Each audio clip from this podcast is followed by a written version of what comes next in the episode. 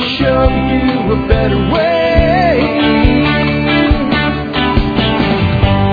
You don't have to be another face in the crowd.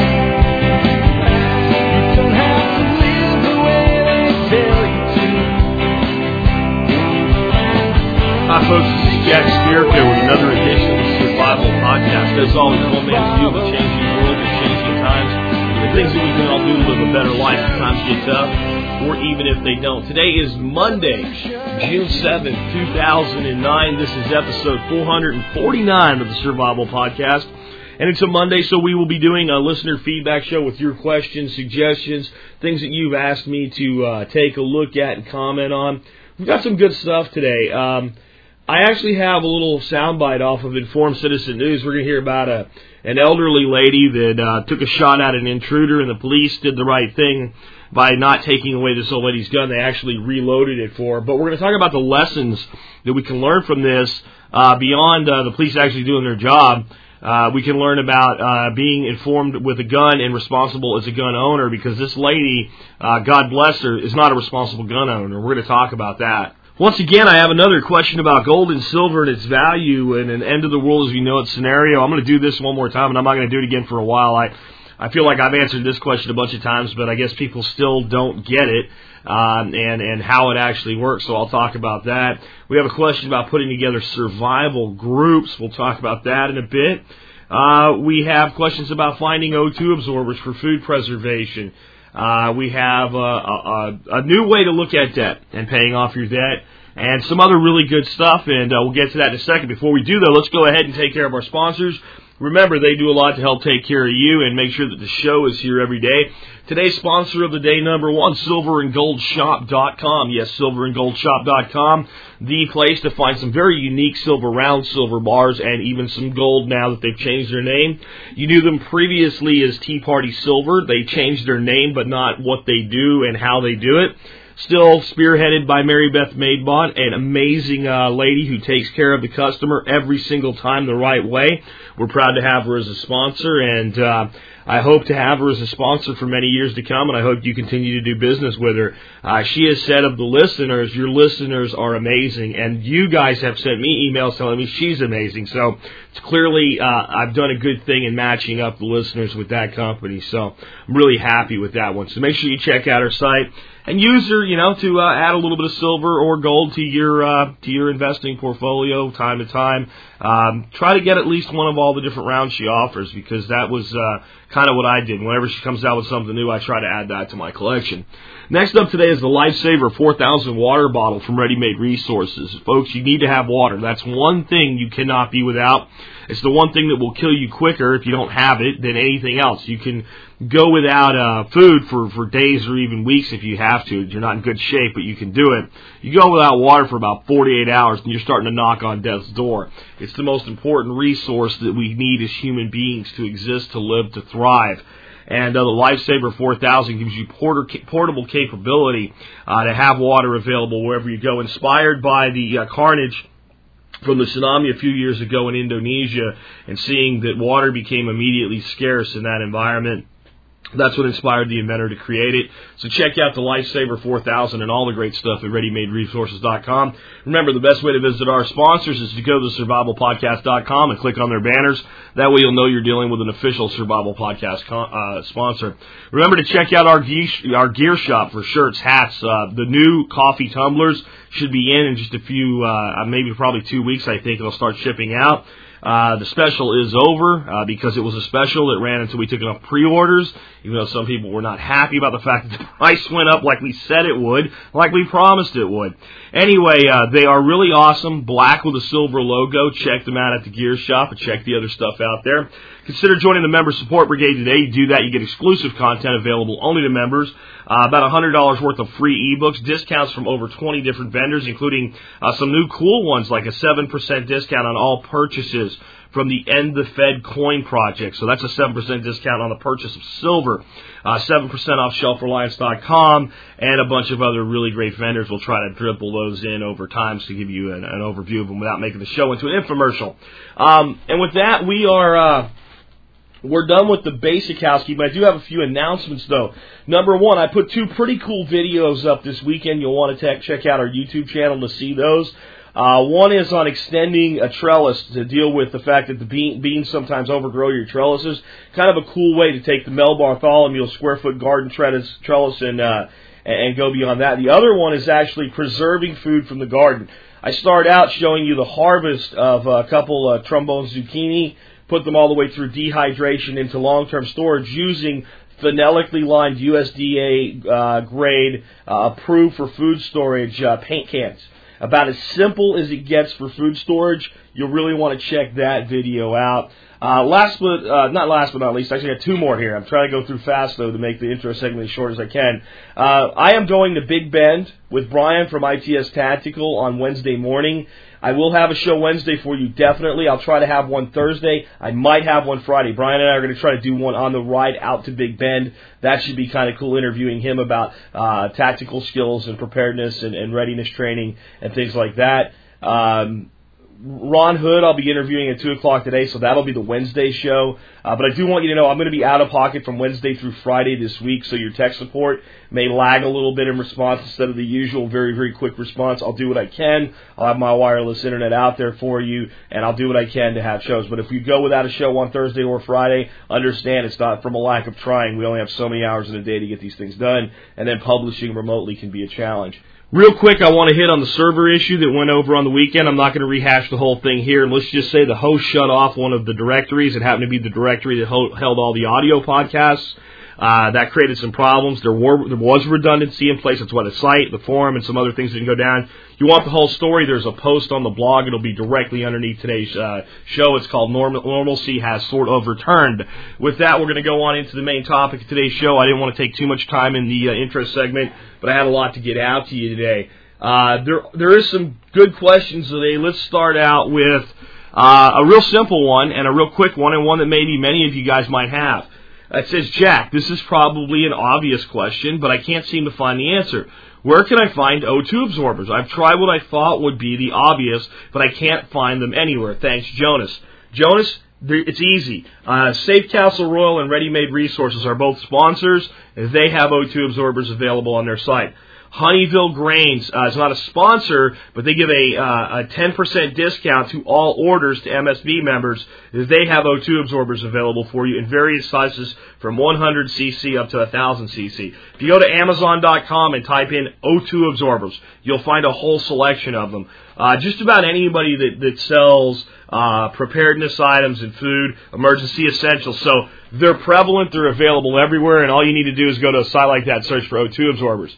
Where they're not easy to find is in Walmart or uh, any kind of food store or department store. I've actually never seen them available there. I've always purchased them online. Uh, now you can get a giant, very cheap O2 absorber at Walmart. Uh, those little hand warmers, those have the exact same chemicals in them as an O2 absorber. So if you were storing grain in a five gallon bucket, uh, you could use one of those, and that would actually work very well as an O2 absorber. All an O2 absorber is is basically iron, and it's got a little bit of metal in it, and it's got some other chemicals that allow it, when exposed to oxygen, to rust really, really fast. That's that's all an O2 absorber is, and when it rusts, that's the oxidation of iron. So, what does a metal need to oxidize? Oxygen.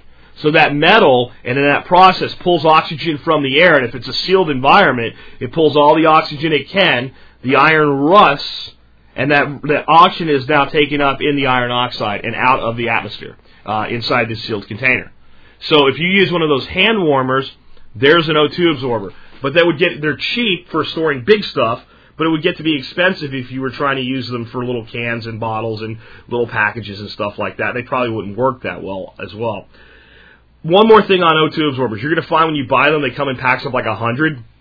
And if you don't have a vacuum sealer, you might think, well, what the hell do I do now once I open them up? Get yourself a small jar, a jar that the, the, the, the, smallest jar that'll hold them all, or two small jars that seal with, tight with a lid that are going to be airtight. Shove them in there, pack them in densely, put the lid on the jar. And if you do that, yes, they'll oxidize a little bit, but since there's so many in there, they all do it a little bit, they'll deprive the entire environment of oxygen and the process will stop. They can only oxidize as long as they have oxygen to oxidize with. So storing them in a jar is a good short-term thing, you know, using them over a few months. Uh, so there you go, primer on O2 absorbers. And the video that I did that I mentioned in the uh, intro segment, that's exactly what I use with these paint cans. I take the dehydrated vegetables, I put them in these phenolic lined paint cans, no plastic, no vacuum seal, no nothing. Toss in a couple O2 absorbers, put the lid on, done. Excellent storage environment. So they work. They're easy to find. They're cheap, and that's how you take care of them so that they don't uh, they don't all run out on you. Okay, I got another one for you. This is something I promised you during the intro segment. A new way to look at why you should pay off debt. Uh, let me give you the synopsis here, and then I'll give you my response to this individual. Uh, this gentleman emailed me and said basically I paid off almost all my student debt. He paid off, uh, I think it's like twenty thousand or something like that in uh, in debt for student loans, and he has another four thousand or two thousand or something like that to go. I don't remember exactly what the numbers are, but it was something we figured out that he would easily be able to pay off in about six months. But what he was saying is, you know, I want to save up for some land and all. The payment on this loan is dirt cheap. It's like fifty dollars a month, and the interest rate's only two point nine percent. It's my smaller student loan. But the reason I paid off my bigger student loan first is my mother co-signed for the large loan. So I thought the honorable thing was to pay that off as soon as I possibly could so that it, my mother's obligations were removed. But now that I only have this little bit of debt, what should I do? And you know what I told him? Pay the freaking debt off. Because when you walk out the first time totally debt free, everything will change. You'll end up with more money two years from now than you would have had if you would have just paid the 50 bucks and put the savings. I know the math doesn't seem to work out, but this is the way it works out in practice. Do it.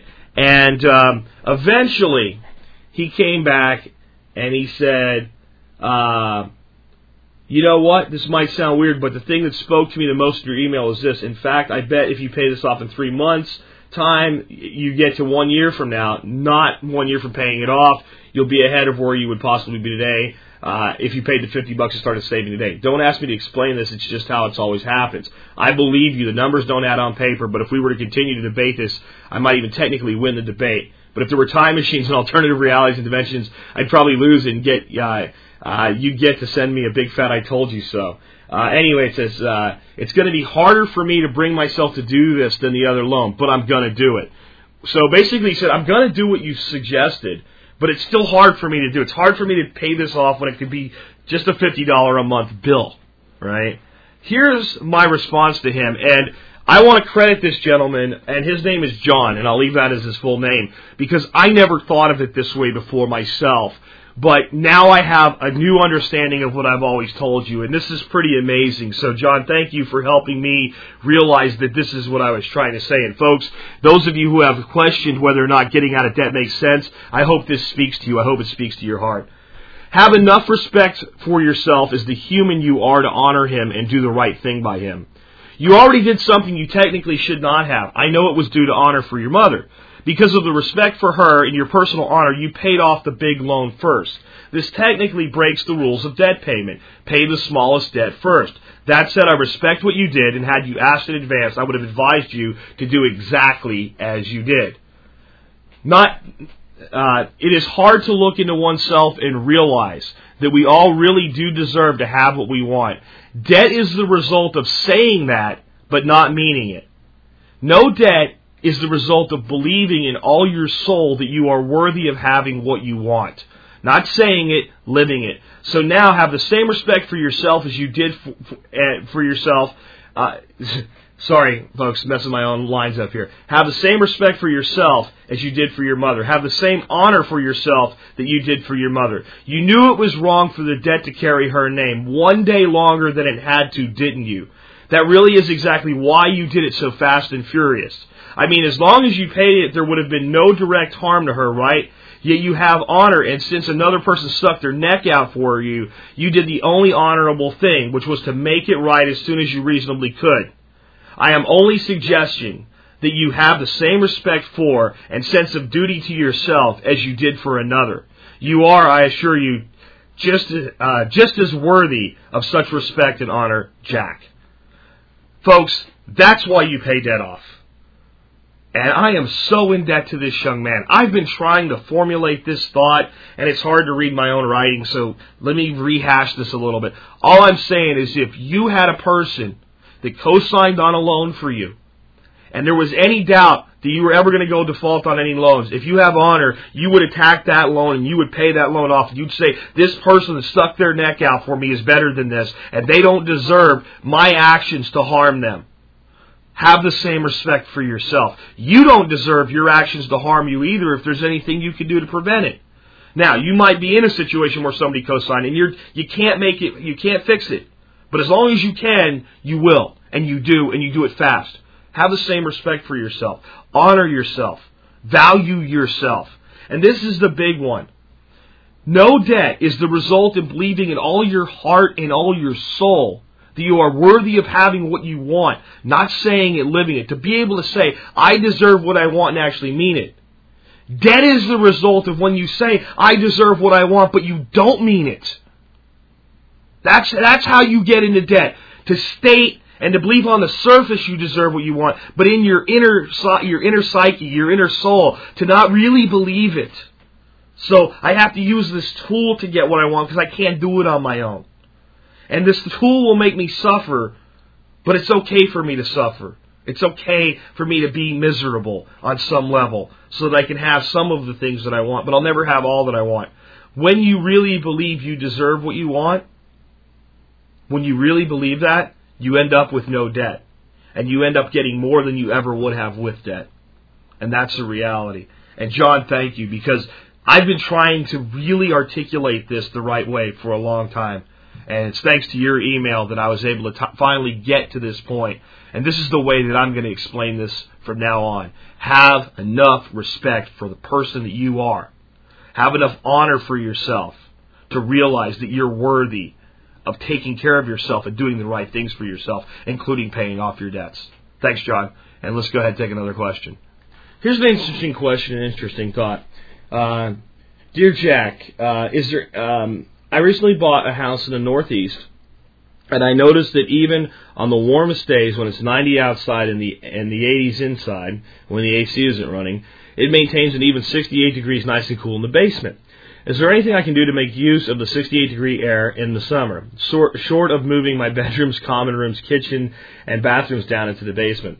I thought of putting in a small square uh, air moving electric fan uh, halfway down the stairs to the basement to propel air up the stairs. Since I have a bare uh, bare beams insul- uninsulated unfinished ceiling in the basement, it's easy to cut a hole and I thought of putting a fan directly in the basement ceiling with the HVAC register covering it on the ground floor. I thought of leaving a window in the basement open and turning on the kitchen's uh, range exhaust fan. This would draw air from out of the kitchen and replace it with cooler from the basement. But I wonder, maybe I won't be moving enough air to make a difference, or maybe I send lots of cool air from the basement uh, to the ground floor in the summer. I just wind up making my basement warm as the outside. Any thoughts? Best, Steve.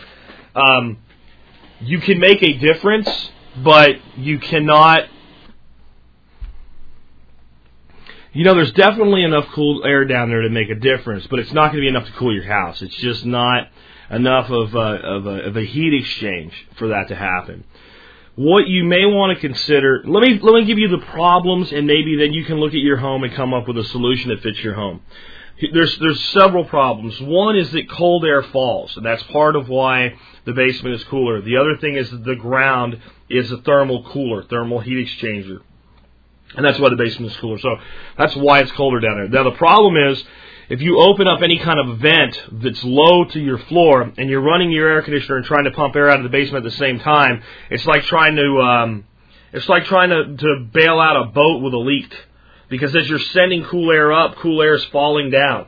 Right? So there's one of your big problems. The other thing is the pure amount of volume of air you can move before you lose the, the, the geothermal cooling effect uh, that heat exchange between the ground and the air in the basement. So if you pump too much of that air out of there, it will start to warm in the basement because you can't get the you know first law of thermodynamics. You don't get anything for free basically. Uh, there's a time factor to cool the air. So an ideal situation would be running some sort of a duct, fan powered duct from the lowest part of your basement down by the floor up through the walls up into and, and kind of spilling out at a high vent, almost like an AC vent up in the home. This would help cool the home. Okay, it definitely would help cool the home. It won't do it without the benefit of the air conditioner though. However, if you had set up some sort of a timer that opened the vent and ran it for several hours at a time, maybe uh, right at midday when it's the hottest and right toward the end of the day when the kind of heat started to build back up in the house, it would probably make the AC run a hell of a lot less and you would get a net savings uh, in. Uh, in your overall electrical usage and you would increase your efficiency. Something to that effect, starting at the lowest level of the basement, with the coolest air down there, and pushing it into a high spot in the home and making sure that everything else is sealed off on the lower floors. If you put a vent through the floor, um, then you're definitely, it could be done. But then again, you need to kind of run some kind of a duct up to that vent and that vent, whenever that fan is not running, has to be closed. It has to be airtight. Otherwise, all your cool air in your upper room is just going to spill. It's going to fall straight down. Just like when you open a refrigerator, you feel that cool air hit you. It's not really the cool air flowing. It's the cool air falling. Because the cool air's in there, and all the cool air that's high, as soon as it hits it with the warm air, the warm air rises and the cold air falls. So there's your issues. See if you can figure out how to get around it. You definitely can use a basement to provide some cooling effect. It will not replace an air conditioner, but it can improve efficiency. It also may work in those days where um, you're getting into like early spring, late spring, early fall, where you only end up running your air conditioner for a couple hours a day. It may be able to replace that but you're going to definitely have to have some way to wall that off when whatever you've set up is not in use. Let's go ahead and take another question. That's a good one because there's a lot of people in the north uh, that have basements that could do things like that. Unfortunately, here in Tornado Alley, none of these homes that I live, you know, around where I live, have basements. Uh, we could really use them here, but because of clay soil, uh, it's not very common to have a basement in the uh, Dallas area of Texas. All right, let's take another question. Okay, this one comes from Robert. Robert says on your show about setting up a bug out location, uh, you mentioned underground buildings and such. What do you think about making something like a mound type setup? Something I picture like an explosive magazine they have on a military base. My uncle bought one of those large metal storage containers. We call them quad can, cons in the Corps. He wanted to bury it. I told him why not leave it above ground, pile dirt around it, and make it into a mound. It would be almost as secure, except the door would be exposed, uh, but easier to access to put things into, uh, while giving you the added insulation of the dirt. Just a thought. Thanks, Robert. Um, functionally, it'll work damn near just as good as burying it in the ground. As far as uh, geothermal uh, cooling effect, as far as making it a, a, a very secure location, uh, very secure against things like storm damage, like tornadoes and things, and it'll definitely solve the issue of making sure that you have drainage if there ever becomes any kind of, with a metal container, leak of water in, or if you're building your own structure, a leak in there. The problem when we talked about bug out locations, specifically the show you mentioned, we were talking about being covert. To have a person that passes by and observes the property think that there's no one or nothing going on there. That was one of the main reasons for going underground for that type of bug out location. Remember, there are multiple types of bug out locations. If you have a trustworthy neighbor that can keep an eye on your place as kind of a caretaker that you have a relationship with, things change. But if you have a bug out location out in the middle of nowhere, and there's no one there to keep an eye on it for you, and you're only there a couple times a, a month or maybe every other month or something like that, anything you store there, you risk losing. So that was the why behind it. So the problem is that bunker look that you know, and everybody's seen these if you've driven by a military base or any place where they store ammo, where you got that kind of like rounded, mounded hill, and it's got grass growing on it and all. That is going to attract attention almost more than a house. Uh, if there's a house, at least if I haven't really observed it many times, I'm afraid somebody might be in there. You know, maybe you buy an old junker. There's another security idea that I came up with about a week ago. Buy yourself an old junker $300 car that doesn't even run. Tow that sucker there, put it in the driveway, and when somebody comes by, it looks like somebody's home. You know, and then you got maybe if you find one that uh, has useful parts for another vehicle, you've got your own little junk car there, and maybe something to get rid of if you ever move there permanently. Uh, but if you have a house, there's a potential that someone's home. You could put some uh, timers and lights in there and things, and, and make it look like there's activity. If you put a bunker there, well, there's no house. People know no one's there. If this is a place you're living and you're doing this kind of construction as a root cellar slash uh, storm shelter, no problem because functionally it's beautiful. But again, if you're trying to be covert, it's almost worse. It definitely is to me. It's worse than a house. It's really going to attract attention. Now, what if we did this? What if we took that container or that cellar that we were building with an eight foot high ceiling. And we went four feet into the ground and we went four feet above the ground and we made the mound appear to look like nothing other than a rise in the landscape itself so that it doesn't really stand out. Maybe we take a lot longer to get to the top and a lot longer to slope down the other side so it just looks like a hill. We face the doorway away from any kind of line of sight. We put in some uh, plantings that kind of conceal the doorway. Now maybe we can blend these two together and yes, you'll do less work as far as excavation. But the other thing is if you're going to build up a mound that high, you're still going to need an excavator. You need an awful lot of dirt to do that, and you're going to create a hole somewhere when you're pulling this dirt.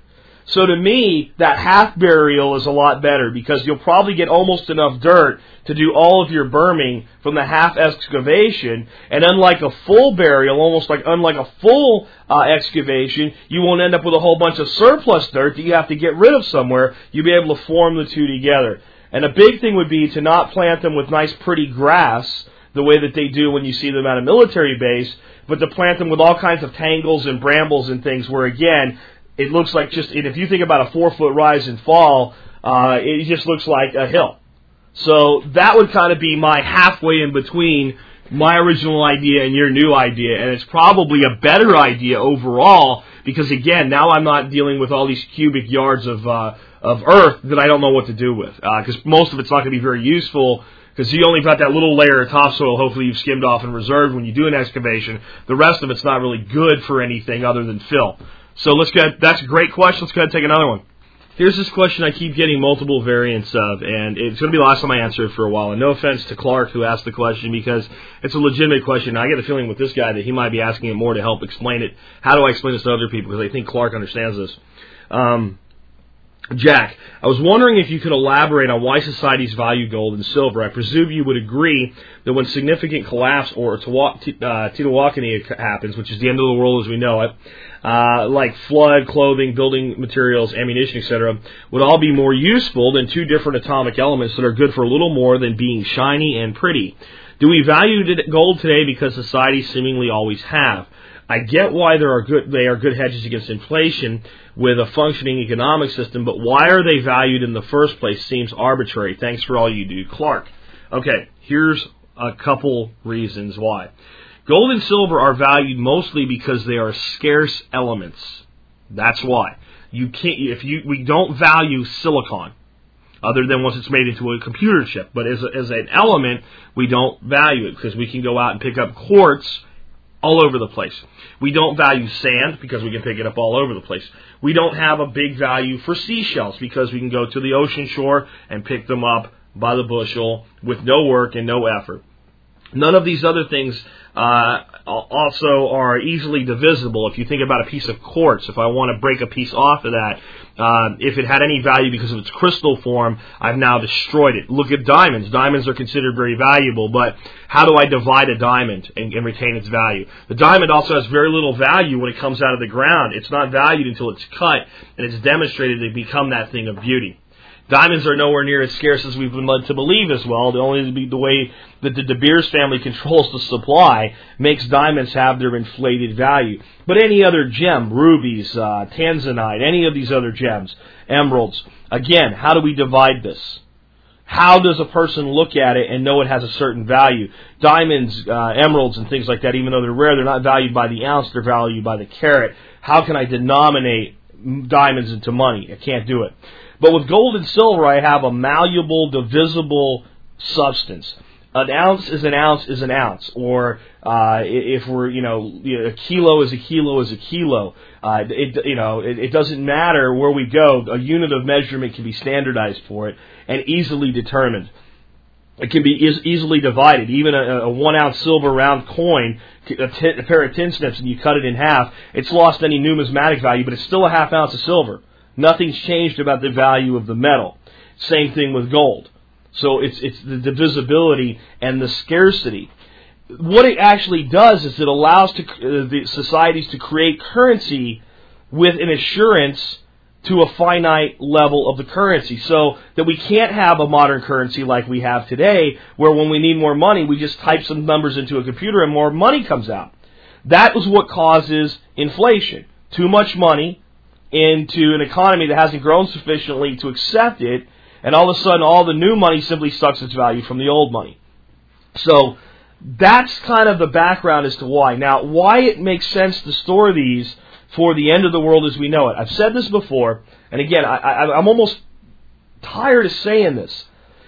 If we have a massive national disaster, a breakdown of society, I don't care what it is, I don't care if it's regional like Hurricane Katrina or a pandemic that wipes out half the U.S. population and sends us into the third world uh, overnight, or uh, an economic collapse that's worse than anything that I foresee that sends us into the world like Patriots, anything like that.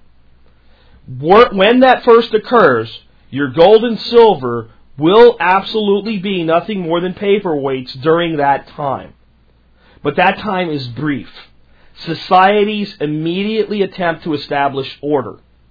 As soon as you start to attempt to establish order, we go into a human nature which is barter, which is one of the foundational elements of society. I have something you want, you have something I want. Instead of shooting each other over it or beating each other to death over it, we exchange for it because this is a better way. It's a safer way. You have no guarantee that even though you're bigger than me, that you're actually stronger than me.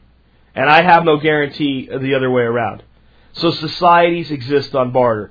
As soon as you go to a barter exchange, you get to a point where people have to get into a point where I go, I've got a sack of uh, dried meat. And you go, I've got a sack of wheat. How much wheat do you want for some meat? And I go, I don't need any wheat. I got tons of wheat. I, have no need for wheat whatsoever.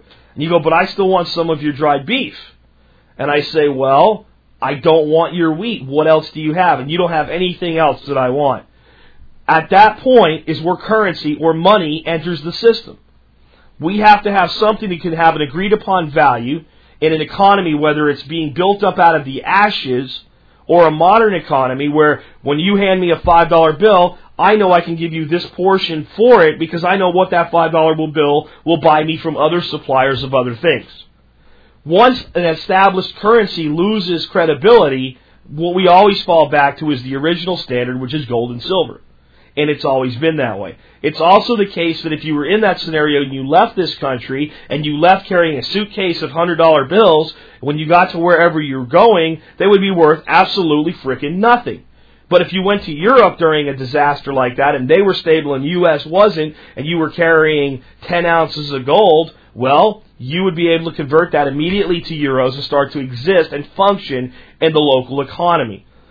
Gold and silver is one as an investment, a hedge against inflation, and two as a survival storage item. It is for the second side, the, the, the rebuilding side of a breakdown. For those that doubt there'll be a rebuilding, please wake up to reality. There were function in, functioning economies and societies in the world 10,000 years ago. If 10,000 years ago man created society and function and was able to barter and exchange with the knowledge they had then, even with a massive loss today, with the retained knowledge that we have today of how to make things work, there will always be a rebuilding. If I took 250 people, put them on a plane, landed them on a vacant island, and said, figure out what to do with yourselves, here's some food and water to make it through the first year so that you can establish something. And I came back 10 years later, the population would have grown, there'd be children, there'd be schools, there'd be houses, there'd be some form of government, there'd be some form of law enforcement and protection, there'd be some sort of an economy based on something, there would be a society. As long as nothing came along and wiped those people out like some kind of disease or something, barring that, those 250 people, once they accepted their fate, we can't get off of this island, would build a society. And any place you ever put any significant group of people together, they will create a society. At some point, that society needs a monetary value. Gold and silver have existed as a monetary value for over 5,000 years because they are finite in their limitations. They're not that easy to obtain. They're easy to verify purity. They're easy to verify weight. They're malleable. They're divisible. Okay, this is why they have value. And they're appealing to human beings in the form of jewelry and ornamentation. That does play something into it. But what else would we use if not gold and silver to hedge against that? And I think as soon as you ask yourself that question, you realize the answer is nothing. All right, let's go ahead and take another question. That's really a good one, Clark. I appreciate it. I don't mean to, to sound a little bit obtuse about it, but I just get that question over and over and over again. Okay, here's another question. Hi, Jack. I am part of a small group here in New York trying to be prepared. We would like uh, to make a small community that is self-reliant. We're having issues finding like-minded people in the area. What are your thoughts about survival groups, Dave S? Um, actually, I'm not a huge fan of the concept of a survival group. Um, I think it's one, it's easy to be at that point, as soon as you put yourself together and label yourself together that way, to be identified by the government as a target. Uh, I don't want to be a target of the government. I don't want you to be a target of the government. I think some of the things we talk about, and discuss here, make us all targets. Um, because we talk about self-reliance, self-sufficiency, we talk about honest monetary policy, we talk about honest politics, we look at some of the things that go on some of the things we're lied to about, and we tell the truth about them. But we also don't want to end up like a group of people did a few years ago uh, out in the Davis Mountains, surrounded by FBI. So the whole term survival group I don't like to begin with, and I don't care how covert you think you're being about it, uh, you're not that covert. I also think it, it presents a weakness, and what I've seen in many instances where people go in together on a retreat property or try to set up some kind of commune or something like that, eventually somebody feels the other side's not pulling their weight, and they probably aren't. But the other side doesn't feel they're not pulling their weight. They're feeling like this is all I want out of this. Look, I put my money in. Shut up and leave me alone. I want a place I can go. I have a little bit of stuff there. I'm good. And the other person wants to turn this into a fully functioning, self-sufficient system. And those, because there's, no matter how much you think you have common values in the beginning, they really don't. Now, um, does that mean that you don't find other people to work with, to talk to? Does that mean you don't form strong community? No. But it also means that you maybe don't think that you're going to create this special group of specially trained super survivalists or some kind of nonsense like that because it doesn't work. And I even know people who actually have, they believe they've done it. But it's about duration, how long will it stay together, and what's going to happen the first time that that group is really tested. And so my view is that you're better off reaching out to your neighbors about being prepared in whatever neighborhood you have, whether it's a, a, remote area like I have in Arkansas or an area here, about simple, basic preparedness without really tipping your hand. Just have conversations with the neighbors. Hey, what what would we do if the power ever went out here for like two weeks, like it did to those poor folks up there in Tennessee? Start having conversations like that, kind of win people over to the concept of basic preparedness, because that'll get you through 95% of the disasters anyway, without you having to take care of everybody in the neighborhood and becoming overwhelmed by that. Now, if you do want to form those connections, the best advice I can give you is to use our regional boards on the forum and just put out that, hey, we're looking to meet with other people, but don't do it with this, um, preconceived idea of what the result will be. I think that's the biggest reason people fail. Because you have a vision for what this group is supposed to be. Anybody that could be useful to you, could be helpful to you, might make a strong ally, but doesn't fit that vision perfectly, gets ruled out, or worse, you pull them in with the vision that a lot of women pull men into marriage with, I'll change them.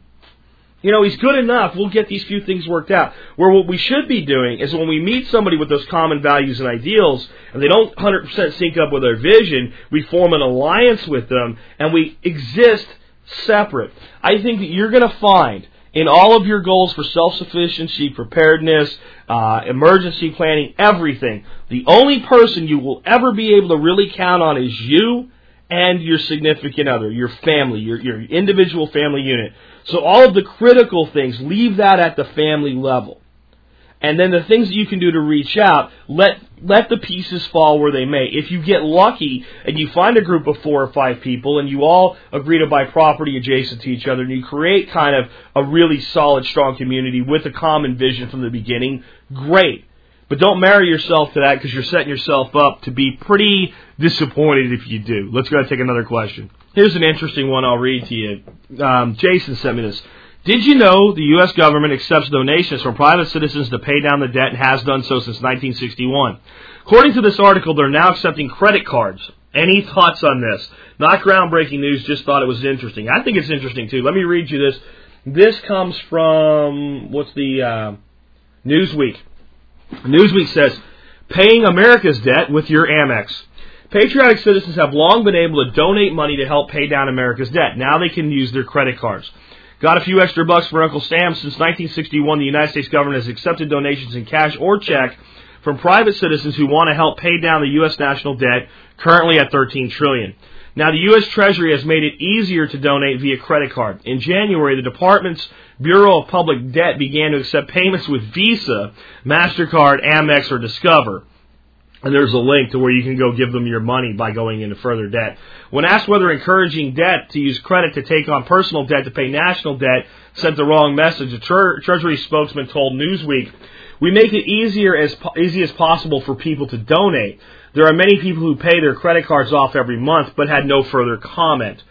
Karen Gross, president of Southern Vermont College and expert in consumer debt, was less circumspect. One has to wonder, she says, whether paying off government debt using one's personal credit card is a good decision. I'm going to stop there. If you want to read the rest of this article, you can. I don't really see a huge hypocrisy with the credit. Card. I see a much bigger hypocrisy here. I'll get to it in a second. The credit card thing. Anybody that does anything online today will tend to take uh, payments with credit cards because of the convenience factor. It's hard for me to mail you a check. It's easy for me to click a button and send you money. And some people do pay those credit cards off. Uh, I don't think you should have one to begin with. But then here's the other side of this. It's really uh, a case where a lot of Americans now carry uh, Visa check cards and Mastercard check cards and things like that, where the merchant can accept a credit card and the, cu- the customer's not really using a credit card. They're using a credit card service, so to speak, but they're paying with cash on hand in a bank account. So it, it's it's stupid, it's silly, it's nonsensical. It really does send the wrong message. They probably shouldn't do it. But if we're going to be fair, we shouldn't hold it to them any other way than uh, you can use a credit card to fund a PayPal account, and I take PayPal for Members Brigade. So you could use a credit card to pay my supporting membership, even though I tell you not to. Now I try to stay one off from credit cards. I take PayPal. How you fund your PayPal account is your business. I advise you to get rid of your credit cards. I really do. But I also again understand Visa debit card, Visa Visa check card, Mastercard, right? So that's really using cash. So, but what's the big hypocrisy? Private citizens donating money to our government to pay off our national debt? Folks, if you've been listening to the show for any length of time, you know that under our current monetary system, we can't pay off our national debt. Every time there's more money, there's more debt. Every time there's more inflation, there's more debt. The only way to make more money is to create more debt. Debt equals money in our society. There is no money. This is a public relations scam. If everybody in the United States took all of their money and went to this stupid website and donated it, it wouldn't impact the national debt by one red cent for any length of time. It would cycle through almost overnight and we would be right back where we started. Because all of that money would come out of circulation and the federal government would freak out. If we sent the government 13 trillion to pay off the debt in US currency, they would freak out. Let me say it again. They would freak out. They would have to immediately figure out how to get it back into circulation. And the only way to do that would be to re-quantify it as debt. Because the currency would contract at such a rate, nobody would have any money anymore. And the only way we make money in America is by creating debt. They are the same. They are linked. The dollar in your pocket is not a dollar. It is a certificate for one dollar of debt plus interest back to the Federal Reserve System. And that's reality. So my big hypocrisy here isn't using a credit card, which you're stupid. If you use your credit card to send the United States government money to help pay off their debt, I'll say it. Very seldom do I say this, but you are stupid if you do that. But you're almost stupid if you give them any money toward the debt. Because it's like trying to throw sand, you're in an hourglass, and the sand's falling down on you, and you're trying to shovel the sand out, but you're shoveling the sand back in the top of the hourglass. That's all paying the debt this way could ever possibly do. The only solution is to go back to a sound monetary policy that has a control, a commodity control against the currency that puts a store of value under it. Under our current fractional reserve system, paying off the debt is impossible. Let me put it to you another way. From the Federal Reserve itself, from a, from a document they produced to explain how things work, if there was no debt in America, there would be no money in America. If we paid off the debt, all the money would disappear like a fart in the wind. So we can't pay off the debt. It's a lie. You've been lied to for years. You've been lied to some since 1913, and you've been lied to totally about that since 1975 when Nixon removed the last vestiges of the gold standard. In our current system, debt is eternal. Let's take another question. This one is actually from me. It's an article that I got from a place called the Daily Wealth, and I'll see if it's online too. And if it is, I'll put a uh, link to it so you can read the entire article yourself and see this graph that I'm going to mention here uh, that you can't see obviously in an audio show. But it says why a rising dollar is horrible news for China. And it says, you know, look at the graph below. It shows the dollar index for the last 20 years. The U.S. dollar index is a measure of the dollar's value against a basket of international currencies. First, notice a, uh, a decade-long bear market ending in 2008. The dollar lost 41% of its value against foreign currencies in that time. So from uh, from 2008 up till recently, the dollar lost 41% of its value against foreign currencies. That's not 41% inflation here domestically. That's against other currencies around the world, folks. Uh, now look at the recent price action. The dollar tested its low in 2009 and now it's rising. Uh, here's the thing that makes the chart so important. Important. Hendry says if the dollar continues rising, you're eventually going to see a depression in China and possibly the rest of Asia. Commodities will also collapse, especially the commodities China buys in big volume, like cement, steel, aluminum, copper, and iron ore. Now, because of its exchange rates, you see China has pegged its currency to the dollar. When the dollar rises, the Chinese renminbi also rises relative to all other currencies in the world except the dollar. So think about it this way. The Chinese currency is weak against the dollar, and the dollar's ahead, but you have your two hands, one a little low and one a little high, and one's the one that's higher, that's the dollar. If you move your left hand that's higher up, the right hand moves perfectly up and down with it. The Chinese government has taken their fiat currency and not just made the dollar its reserve currency like many nations have in the past. They've actually pegged its value and said it will be worth this percentage of a dollar forever until we change it anyway. So that's what the guy's saying there. When a, and here we go back to the article. When a country has a high currency exchange rate, its, its, citizens have high purchasing power in the rest of the world. They have large choice of cheap foreign investments. They feel rich when they travel. Working class Britons buy beachfront property in Spain and Japan, uh, in Spain, and Japanese investors buy Pebble Beach golf course property uh, are good examples. You'd think a country would be happy to have a strong exchange rate. In other words, a powerful currency. So why is a rising dollar bad for China? China used to peg its exchange rate to destroy trading competition and grow its economy at 9% a year for the last 15 years. Hong Kong, Korea, Singapore, and Taiwan only managed 7 to 8% growth over the same period. A 1% difference may not sound like that, much, but China basically used this edge to overtake Germany is the world's largest exporter in 2009 and build the lo- largest low-cost manufacturing sector the world has ever seen. In other words, China fell for the classic trap. It built its future prosperity on the idea that the dollar would always be cheap against other foreign currencies. Already, the Chinese renminbi has risen 16% against the euro in the last 120 days. It's the fastest, most violent move in the history of euro renminbi mar- markets. The Chinese renminbi has also risen 13% against the British pound, 13% against the Australian dollar, and 5% against the Japanese yen. Europe is China's largest trading partner. I think a lot of people don't know that. They think we are. China exports more to Europe than they do to the United States, folks. Um, and Chinese goods have just gotten 16% more expensive for Europeans. So Europe just had 16% inflation on Chinese goods. That's the way to look at this. If you're a Chinese businessman and you're using a 2% profit margin to beat the competition and sell your goods to France, it only takes a 2% currency appreciation to put you out of business. As China's vice commerce minister put it recently, water doesn't boil when you heat it to 99 degrees Celsius but it will boil if heated one more degree. And that's the point of this article that the Chinese currency can hold its own right up until that breaking point, but there is a breaking point. Here's what the guy says at the end. I'll be watching for the price level of 89 in the chart above. If the dollar index breaks through 89, I'll be trading, it'll be trading at a new six year high, the highest in six years. In my mind, that pretty much seals China's fate. It's about 87 right now. If you'd like to bet against Chinese stocks, you know, you can short it this way. But this is what this guy says, and I don't agree with this article completely. I just wanted to present an alternative view. The safest way to bet on chaos in Asia and, massive, uh, and a massive dollar rally is to hold cash in U.S. dollars. You'll get rich as the purchasing power of your cash increases. Good investing, Tom.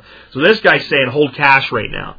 I can't say I completely disagree with the advice, but I don't think you're going to get rich holding cash. I, I find that to be uh, kind of a mistake. And even if you did, if you were holding anything denominated in U.S. dollars, including stocks, mutual funds, bonds, it would effectively be like holding cash because you have it denominated in dollars, which is where most people in America are anyway. We are denominated in dollars in our investments and our holdings. So, you know, if that's going to happen, great. I do think that a complete depression, total destruction of the Chinese economy, I don't see that happening. They'll unpeg their currency before they let that happen. But the effect, to some degree, of slowing down the Asian expansion could be experienced by a strengthening dollar. Just a different view, a different viewpoint, a different thought than what I'm usually telling you, that I see bad times ahead for the United States, uh, especially the value of our currency. But this does fit in with my false recovery.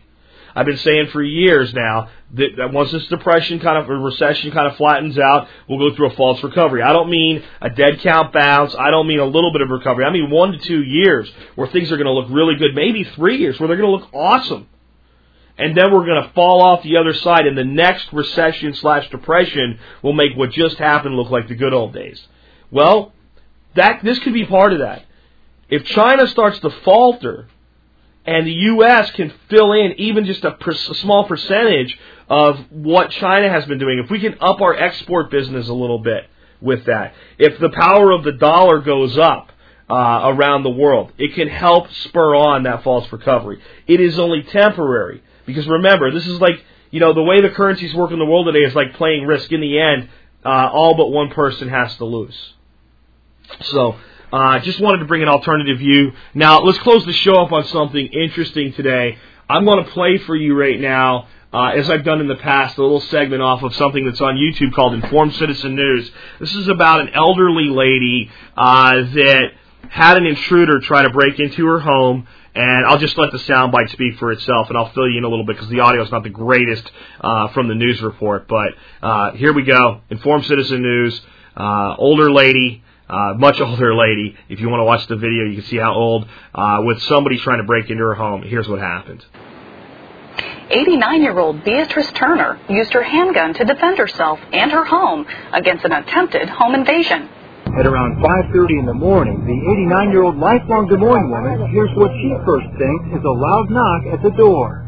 She soon realizes someone is bashing his way in. I always said, as long as you're on the outside, I'm not going to buy. But if you ever come on the inside, I said it's going to be me or you. If you're like this and he was there where you're at.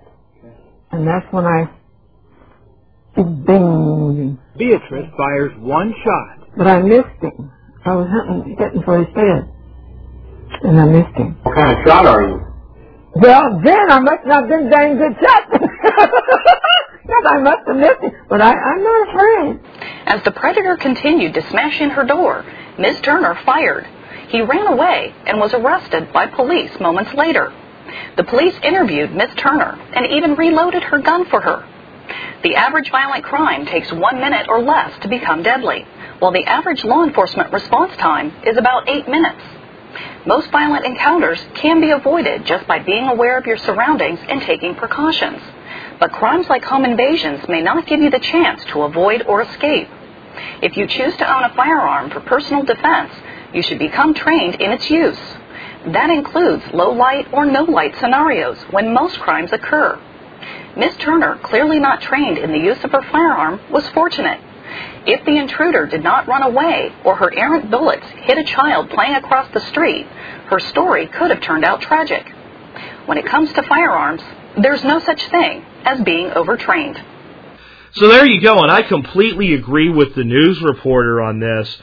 Um, I I have mixed emotions about what these officers did. This lady has a gun, and she's so unfamiliar with how it works that after firing one shot, she needed the police officers to open this is a revolver, open the cylinder, take that one spent round out, put a new round in, load it, and give it back to her.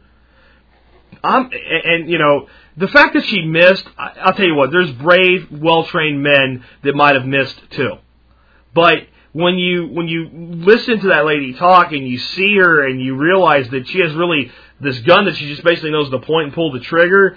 I don't think the police should have taken the gun away from her, absolutely. And reloading it, fine. But I would love to have heard, and the police gave this lady a 30 minute instructional course on the proper use of a handgun to, to defend her home. And if I'd been the officer, no matter what I would have taken out of my schedule after meeting this lady, I think that's what I would have done. Now, for all we know, they did. For all we know, it wasn't just here's your gun back and here's a bullet in it. For all we know, the officer said, look, this is a proper stance. This is how to hold it. This is things you have to be aware of right? What you did was okay, it was right, it was proper, but you need a little bit more familiarity. But what I really keyed on there was there's no such thing as too much firearms training. And I think it's why we should consider taking courses from people like Front Sight, uh, people like Tactical Response with James Yeager, who's a sponsor of the show.